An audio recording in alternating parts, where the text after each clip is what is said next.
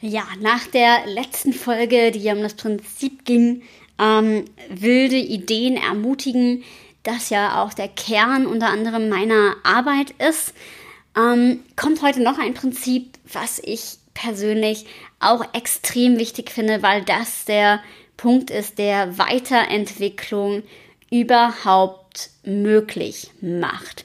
Und zwar ist es das Prinzip Kritik zurückstellen und was das mit Design Thinking zu tun hat und was es genau bedeutet für dich oder auch für ein Team, um eben nach vorne zu gehen und, und sinnvolle Weiterentwicklung, Innovation anzustoßen, das hörst du in dieser Folge im Podcast. Go Wild, der Design Thinking Podcast für Teams, die durch Inspiration nachhaltig erfolgreich sein wollen. Mein Name ist Alexandra Schollmeier, ich bin die Gastgeberin dieses Podcasts, Design Thinking Coach, Kommunikationswissenschaftlerin und meine Passion ist es, Teampotenziale zu entfesseln. Ja, und genau da sind wir auch schon ganz schnell bei dem Thema Kritik zurückstellen für den Design Thinking Prozess, weil ganz, ganz, ganz wertvoll ähm, und tatsächlich ist dieses Prinzip ähm, auch so nicht in den meisten Teamentwicklungen enthalten. Also man kann es natürlich formen, aber wenn man es als Prinzip direkt von vornherein klar macht und man das unter dem Thema Innovation einrahmt, dann macht es einen Sinn. Was ich damit meine, wenn ich von vornherein sage, wir gehen erstmal in den kreativen Prozess und wir schauen uns erstmal an, welche Probleme hier überhaupt vorliegen und welche individuellen Wünsche und Bedürfnisse für ein gutes Zusammenarbeiten jeder hat.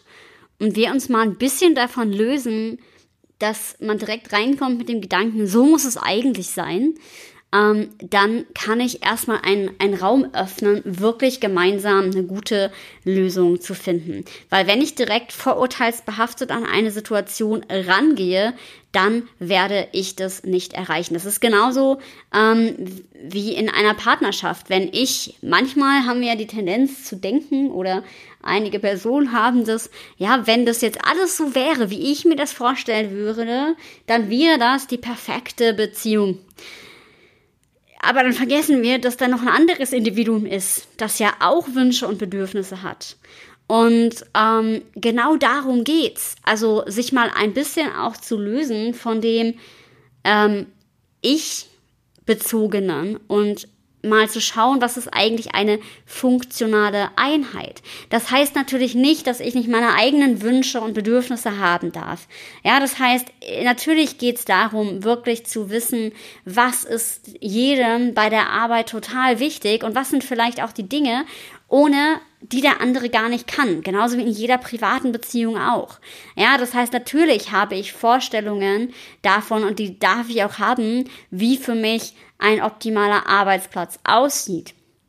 Das heißt aber trotzdem, dass es sein kann, dass ich an bestimmten Stellen ähm, auch mal einrahmen muss, was, wozu ist es gut, aber auch, auch mal sehen kann und verstehen darf, warum bestimmte Personen sich so verhalten, wie sie es tun. Und genau darum ist es total wichtig, dieses Prinzip Kritik zurückstellen zu integrieren. Weil was heißt das für den Prozess? Design Thinking läuft ja so ab, dass wir einen Lösungsraum und einen Problemraum haben. Also erst den Problemraum, das heißt, wir schauen uns an, entweder bei einem Produkt, was hat eigentlich der Kunde für ein Problem, wie können wir das lösen, was ist sein zentrales Thema und ähm, bei einem Team eben auch. Ja, wenn keine großen Probleme vorliegen, das habe ich auch oft, dann ist es halt, was wünschen wir uns für eine gute Zusammenarbeit, was brauchen wir, um wirklich effektiv zu sein. Ähm, ja, und eher wirklich zu sagen, ähm, ja, vielleicht auch bringen, bringen manche Negativerfahrungen mit rein, was vielleicht schon mal nicht so gut gelaufen ist und ähm, ja, und trauen sich dann vielleicht auch gar nicht so richtig alle gemeinsam das größte Potenzial zu entwickeln. Ja, wo, womit wir wieder bei mutigen Ideen wären. Ähm, oder Ideen ermutigen auch wären. Genau, und wenn man erst diese Problemanalyse richtig offen gestaltet oder auch, ähm, ich mache ja auch einige Seminare immer noch im Bereich Achtsamkeit, was ich auch tatsächlich für den Bereich New Work eine sehr, sehr wichtige Ergänzung finde. Also das Thema ähm, und, und auch zu Design Thinking, es passt sehr, sehr gut zusammen, weil auch da ist ja die ähm, Betrachtung mit Anfängergeist. Also wir gehen mal in eine Situation rein und lösen uns mal von allen alten Bewertungen, die wir da haben. Ja, und ähm, lassen das mal ein Stück weit, ja, sich auch auflösen, sozusagen, in der Bewertung, die wir haben. Ähm, um auch mal was Neues zuzulassen. Und deswegen ähm, finde ich persönlich auch Design Thinking als Methode und den Rahmen so toll, weil es geht um Innovation. Innovation heißt, wir entwickeln was Neues. Und wir entwickeln etwas Neues, was sinnvoll ist und wir machen keine Korrektur sozusagen und reparieren etwas, was nicht mehr funktioniert. Ähm, ja, und genau damit ist es total wichtig, eben diesen Gedanken, wir starten jetzt was Neues und damit ist dann auch eine Vorfreude verbunden, ja, auch wirklich neue Gedanken zuzulassen. Und genau deswegen ist dieses Thema Kritik zurückstellen. Normalerweise ist das sogar im Design Thinking Prozess so, dass das ähm, Kritik zurückgestellt wird immer bis zu dem Punkt, wo man ähm, A einmal sagt, was sind wirklich die zentralen Probleme, mit denen wir uns jetzt beschäftigen wollen. Ähm, ja, aber auch da erstmal den Prozess laufen lässt. Das heißt, auch für eine Führungskraft, da ist es meistens sogar so, bis die Ideen, wie die Zusammenarbeit jetzt wirklich konkret aussehen soll, entwickelt werden. Und das ist erst relativ spät im Prozess. Ähm, ist es meistens auch mein Gebot, dass ähm, diejenige oder derjenige sich auch ein Stück weit zurückhält und die Kollaboration laufen lässt. Natürlich darf sie ihren Beitrag dazu leisten, aber eben nicht sofort reingrätschen, damit eben auch die ja, Selbstorganisation des Teams und die Partizipation gewährleistet wird, um auch die Motivation hochzuhalten und auch mal äh, zu ermutigen, was kommt denn da von dem Rest des Teams. Ja, ähm, und klar, wenn es jetzt darum geht, ähm, äh, Fragen zu haben, was vielleicht äh, die Richtung angeht, in die das Team ähm, geht gemeinsam, dann ist das natürlich damit verbunden, aber die Führungskraft ist für mich immer Teil des Teams und damit gelten für alle die gleichen Regeln. Auch wenn natürlich dann nochmal am Ende eine Weisungsbefugnis vielleicht dazukommt, aber bis zu einem bestimmten Punkt im Prozess, der relativ weit hinten ist, ähm, wo es dann auch wirklich um das Bewerten von Ideen geht, wie man die Zusammenarbeit verbessert.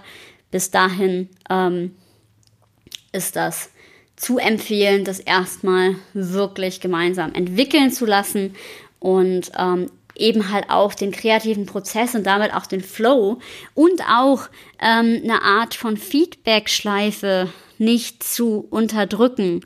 Also, dass auch mal konstruktives Feedback wirklich fließen kann. Das darf von allen Seiten fließen.